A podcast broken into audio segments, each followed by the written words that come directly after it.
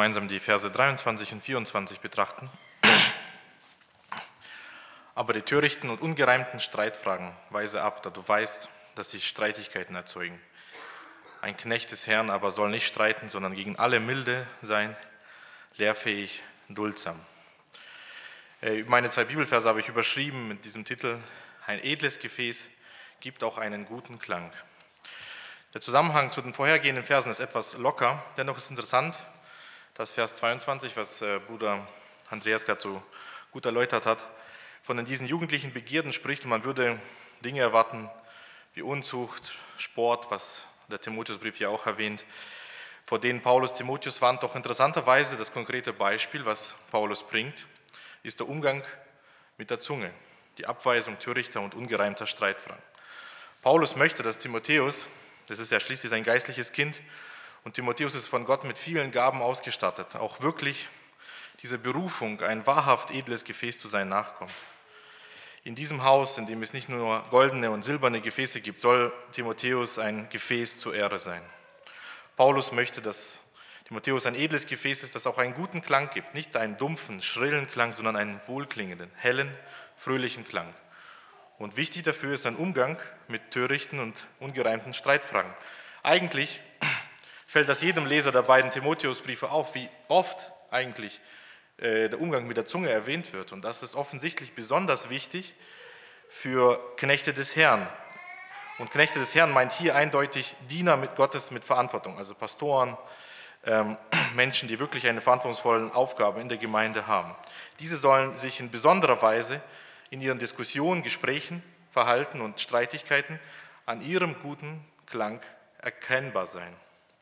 Gerade äh, daran wird also ein guter Diener erkannt, ob er einen guten Klang gibt, ob er weiß, wie er ein Gespräch führt. Wir wissen, dass das eigentlich sehr schnell sichtbar wird. Wir wissen, dass jemand, der ein wichtiger Bruder ist und er macht eine schlechte Auslegung von der Kanzel, das viel größere Folgen besitzt, als wenn ein Reihenchrist irgendwo einen Vers falsch versteht. Und natürlich ist es trotzdem für jeden von uns erstrebenswert, dass wir alle edle Gefäße werden, die einen guten Klang geben. Ich denke, keiner von uns möchte ein unedles Gefäß sein, ein Abfalleimer. Schließlich wollen wir der schönste und beste Becher sein. Das war auf jeden Fall Paulus Wunsch für Timotheus und das ist auch mein Wunsch für alle verantwortlichen Brüder in meiner Gemeinde. Ich weiß nicht, wie es euch geht, aber ich wünsche mir natürlich für meine Pastoren, dass sie besonders edle Gefäße sind, mit besonders guten Klängen. Und dafür wollen wir auch gemeinsam beten. Aber wir wissen, dass es nicht so einfach ist, einen guten Klang zu geben und dass die Kunst, weise zu reden, keine einfache ist und niemand seine Zunge zähmen kann. Das wusste sogar schon der heidnische Philosoph Sokrates, etwa 400 vor Christus. Von ihm wird diese Geschichte berichtet. Eines Tages kam ein Bekannter zum Philosoph Sokrates gelaufen. Höre Sokrates, ich muss dir berichten, wie dein Freund. Halt ein, unterbrach ihn der Philosoph. Hast du das, was du mir sagen willst, durch drei Siebe gesiebt? Drei Siebe, welche? fragte der andere verwundert. Ja, drei Siebe, das erste ist das Sieb der Wahrheit. Hast du das, was du mir berichten willst, geprüft, ob es auch wahr ist? Nein, ich hörte es erzählen und nun hast du sicher mit dem zweiten Sieb, dem Sieb der Güte geprüft. Ist das, was du mir erzählen willst, wenn es schon nicht wahr ist, wenigstens gut? Der andere zögerte, hm, eigentlich nicht, im Gegenteil. Nun unterbrach ihn Sokrates, so wollen wir nur noch das dritte Sieb nehmen und uns fragen, ob es notwendig ist, mir das zu erzählen, was dich so erregen scheint. Notwendig gerade nicht. Also lächelte der Weise, wenn das, was du mir eben sagen wolltest, weder wahr noch gut noch notwendig ist, lass es begraben sein und belaste weder dich noch mich damit. Ich glaube, Sokrates Sieb war schon ganz gut und trifft drei wichtige Punkte, aber ich denke, er trifft doch nicht ganz ins schwarze und biblische Sieb, was Paulus uns nämlich hier vorstellt. Denn Sokrates rechnet nicht mit Gott, rechnet nicht dabei, dass Gott immer da ist, Gott immer zuhört, dass Gott unser Reden immer ernst nimmt. Denken wir nur an Matthäus 12, 36. Ich sage aber euch, dass die Menschen von jedem unnützen Wort, das sie reden werden, Rechenschaft geben müssen am Tag des Gerichts. Paulus empfiehlt, es ist interessant, hier in diesem Vers, in Vers 24, auch ein dreifaches Sieb. Beachten wir den Wortlaut. Ein Knecht des Herrn soll nicht streiten, sondern gegen alle milde sein, lehrfähig, duldsam. Hören wir diesen wohlgestimmten Dreiklang, milde, lehrfähig, duldsam. Möchtest du einen guten Klang abgeben, dann musst du diese drei Regeln des Paulus beachten. Guter Klang ist milde. Milde im Gespräch zu sein bedeutet genau das Gegenteil von harten Ansprüchen einer kalten Perfektion. In Gesprächen kann es sein, in unseren Gesprächen kann es sein, dass wir unfassbar hart werden, weil wir keinen Fehler, keinen Widerspruch, nur diese eine Lösung akzeptieren. Alle dürfen die Dinge nur exakt so sehen wie wir. Wir reden eigentlich wie ein Rechtsgelehrter redet, aber so funktionieren Gespräche nicht. Und zu was führen Gespräche, denen Milde fehlt? Entweder werden sie scharf, so wie ein Gericht, das nicht mild ist, scharf wird. Das Urteil ist schnell gefällt, wir urteilen über Motive und Absichten unserer Gesprächspartner. Oder äh, äh, wenn jemand zu uns kommt, mit uns reden möchte, dann ist unsere Reaktion, ah, der schon wieder, weil wir schon wissen, zu wissen meinen, was der andere reden möchte. Und wir schätzen nicht, dass der andere auch ein, ein Geschöpf Gottes ist und völlig in der Verantwortung ist. Und unserem Gespräch fehlt völlig die Milde und es ist geprägt von harten Urteilen. Und beides, eben die Schärfe oder die Bitterkeit unserer Reaktionen auf Gesprächspartner, ist geprägt von dieser Geringschätzung des Nächsten. Es ist nicht mehr erbaut, unser Sprechen, wozu es eigentlich berufen ist, nämlich den Nächsten zu erbauen, wie uns 1. Korinther 14, 26 lehrt. Zweiter Regel eines wohlgestimmten, edlen Gefäßes ist, dass sein Klang geduldig ist. Das Gegenteil von, ich habe mich gefragt, wie führe ich eigentlich ein Gespräch geduldig? Und ich glaube, das passiert dann, wenn ich möchte, jede Diskussion gewinnen. Ich möchte einfach diese Diskussion um des Sieges willen als Sieger rauskommen, durch rhetorische Tricks, durch bessere Argumente. Es geht mir nicht darum, die Lehre zu verteidigen oder den Menschen zu gewinnen oder ihn näher zu Christus bringen, sondern mich selber in den Vordergrund zu stellen, schau, wie gut ich argumentieren kann. Ich gestehe, dass mich dieser Text sehr stark anspricht. Und diese Hauptsache, jede Diskussion zu gewinnen, ist, denke ich, ein Mangel, bei der Geduld beim Gespräch mit unseren Nächsten, auch wenn sie eben mit Streitfragen zum Beispiel kommen, wie Timotheus das erleben musste, immer wieder erleben musste, weil wir vielleicht denken, unsere eigene Meinung, weil eigentlich unsere eigene Meinung schon feststeht und weil wir denken, dass wir schon längst die Meinung des anderen wissen. Und wer kennt das eigentlich nicht, dass man mit jemandem ins Gespräch kommt? Eigentlich steht meine Meinung fest, die Meinung des Zuhörers und man fragt sich, warum reden wir überhaupt, wenn du sowieso nicht bereit bist, auch nur irgendetwas anzunehmen. Und interessant ist, dass genau an dieser Stelle, denke ich, nachvollziehbar ist, warum gerade Knechte des Herrn, also Diener Gottes, betroffen sind. Denn jemand, der Macht hat, hat einfach Recht. Ein deutsches Sprichwort sagt zynisch, wer die Macht hat, hat das Recht. Doch wenn ein Diener Gottes rechthaberisch und ungeduldig wird, hat er einfach schon den guten Klang eines edlen Gefäßes verloren, weil ein Diener nicht zum Herrschen berufen ist, sondern zum Dienen, wie uns zum Beispiel Matthäus 24 sagt. Wenn aber ein böser Knecht in seinem Herzen sagt, mein Herr, mein Herr lässt auf sich warten und anfängt, seine Mitknechte zu schlagen, sich also zum Herrn aufzuspielen und isst und trinkt mit Betrunkenen, dann kommt er unter das Gericht. Heißt das denn eigentlich, wenn guter Klang milde und geduldig ist, dass wir nie streiten sollen? Das ist eine Möglichkeit, äh, diese Verse zu missbrauchen, denke ich. Denn gerade Paulus war ja ein, bekannt als ein streitbarer Mann, streitbar für die Wahrheit zu sein ist eine Tugend.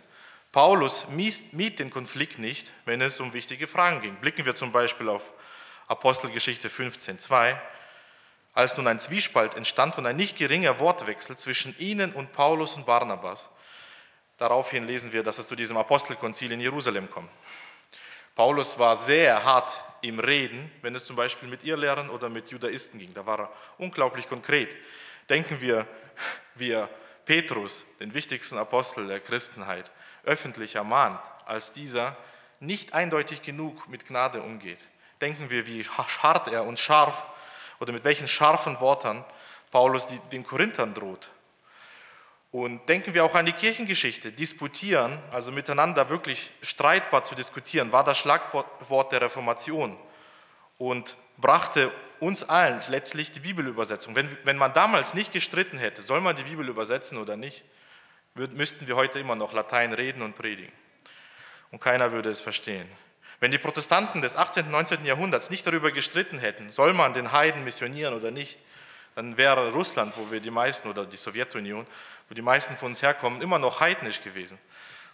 Der dritte Punkt, das dritte Sieb Paulus ist, dass guter Klang lehrfähig ist. Das macht den Dreiklang komplett. Ein Knecht des Herrn soll lehrfähig sein. Das stellt, denke ich, den Knecht des Herrn vor die Frage und unterstreicht auch wieder den Aspekt, dass es hier um besonderen Dienste geht, denn nicht alle sind Apostel, nicht alle Propheten, nicht alle Lehrer, nach 1. Korinther 12, 29. Aber dennoch, äh, unsere Haltung zu guter biblischer Lehre wird hier auf die Prüfung gestellt. Spielt Lehre überhaupt eine Rolle? Und hier ist wichtig zu verstehen, es geht nicht darum, die Beziehung von einfach intellektuelle Fakten anzuhäufen, sondern dieses Konzept von Meister und Jünger, wo Lehrfähigkeit nicht darauf abschießt oder darauf zielt, Wissen anzuhäufen, sondern Charakter zu formen. Und wie viele eben Diener können den Charakter ihrer Gemeinde nicht formen, weil sie diese schon längst abgeschrieben haben. Ihr Urteil steht fest. Sie haben das Ziel im Gespräch gar nicht gute Lehre zu vermitteln, sondern vielleicht auf den nächsten zu blicken oder sich eben zu vergleichen. Und lehrfähig funktioniert ja nur, wenn sowohl der Lehrer wie der Schüler gemeinsam auf ein Objekt blicken. So funktioniert Schule. Der Lehrer erklärt den Kindern, wie ein Körper funktioniert, wie Musik funktioniert. Und äh, der Prediger nun mal, wie die Lehre von Gott und von Christus funktioniert. Und wenn wir anfangen, gemeinsam in Gesprächen eben auf Gott, sein Wesen, seine Werke, sein Wirken, seinen Charakter zu blicken, ich glaube, das ist schon ein wirklich äh, herrlicher und voller Klang, der sich hier zu diesen drei Tönen dazu fügt. Paulus gibt Timotheus hier ein dreifaches Sieb, wie er sinnvoll kommunizieren kann. Aber das funktioniert natürlich nur, wenn Timotheus selber nicht die Quelle von törichten und ungereimten Fragen ist. Ich denke, deswegen lohnt es sich, etwas darauf zu blicken, was denn eigentlich Ursachen für schlechten Klang sind. Es gibt wohlgestimmte Instrumente, aber natürlich auch schlecht gestimmte, und die geben törichte und ungereimte Streitfragen von sich. Ähm, halten wir diesen Dreiklang aus Milde, Geduld und Lehrhaftigkeit ein, bleibt kein Platz für Disharmonie, für diesen schlechten Klang. Aber leider ist es so, je mehr Tasten ein Instrument hat, desto eher kann man sich verdrücken, desto eher kann man einen falschen Ton äh, spielen. Und ich glaube, hier ist eine Wichtigkeit, oder mir ist beim Nachdenken über diese Verse wichtig geworden, äh, wie zahlreich und vielfältig diese Befähigung zu sprechen von uns allen ist, was für eine mächtige und großartige Gabe ist, die Gott hier den Menschen verleiht. Das wird eigentlich schon deutlich, wenn wir darüber nachdenken, wie vielfältig die Synonyme sind, also ähnliche Wörter über das Sprechen nachzudenken. Wir können singen, schreiben, reden, schreien, beten, brüllen, weinen, klagen, seufzen, klingen. Und dabei können wir formulieren, erörtern, erzählen, berichten, rezitieren und vorlesen.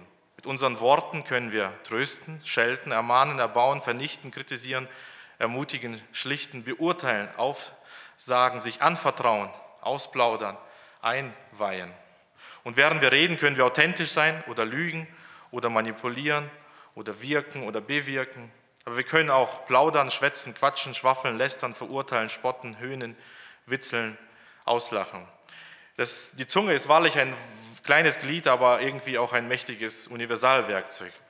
Und wenn wir eben diese Timotheusbriefe lesen, dann wird deutlich, warum das immer wieder unterstrichen wird. Wie wichtig es ist, verantwortungsvoll zu reden. Ein edles Gefäß erkennt man am guten Klang. Die Realität ist aber leider oft anders. Und so musste Kurt Tucholsky einst ironisch ausdrücken, man könnte den Menschen geradezu als ein Wesen definieren, das nie zuhört. Wenn er weise ist, tut er damit recht. Denn Gescheites bekommt er nur selten zu hören. Die Realität ist, dass unser Instrument leider sehr häufig verstimmt ist und Disharmonie und Dissonanzen von sich gibt. Und es lohnt sich, denke ich, nachzudenken. Aus Zeitgründen können wir nur in aller Kürze darüber nachdenken, wie sieht dann eigentlich törichte und ungereimte Streitfragen aus. Ich denke auch an drei Dinge, an denen man sie erkennen kann. Das erste ist, wenn man Unwichtiges vom Wichtigen nicht unterscheiden kann. Es wäre wirklich schade, wenn wir uns mit Fragen nach Rasierkultur mehr Zeit verbringen als mit Fragen nach der Ewigkeit. Es ist auch töricht, nicht bereit zu sein, Fragen an sich zu akzeptieren, Manch einer möchte wissen, was der Sinn des Lebens ist. Wie oft erlebt man das in der Evangelisation zum Beispiel? Man spricht an, sagt, was ist denn der Sinn des Lebens? Und beim zweiten Satz merkst du, der Mensch hört schon gar nicht mehr zu. Man stellt große Fragen, will aber nicht mehr als fünf Minuten darüber nachdenken. Wie soll das möglich sein? Töricht ist, denke ich, auch immer nur ein Thema in den Lippen haben. Wir wissen, wie äh, schwierig es ist, wenn ein Prediger jeden Bibeltext, den er wählt, immer auf ein Lieblingsthema kommt. Und ich kenne die Versuchung, jeder hat sie und jeder hat seine Lieblingsthemen. Aber ich denke, da ist ein Keim von gewissen Unnützlichkeit und Törichtheit drin. Mit unserem Reden ehren und verunehren wir Gott. Unser Reden ist entweder Fluch oder Segen. Matthäus 1236 gibt sehr warnende Worte uns. Ich sage euch, dass die Menschen von jedem unnützen Wort, das sie reden werden, Rechenschaft geben müssen. Wollen wir einfach auch zu Hause, wenn wir sind, beten, dass unsere Diener äh, ein, immer edle Gefäße sind, die einen edlen Klang geben. Wenn diese edlen Gefäße immer einen edlen Klang geben werden, werden wir alle davon profitieren. Beten wir selber, dass wir weiter und ähm, besser geheiligt werden und zu besser eingestimmt sind, diesen dreifachen Wohlklang von uns zu geben, in, mild, in lehrhafter, milder und geduldiger Rede. Amen.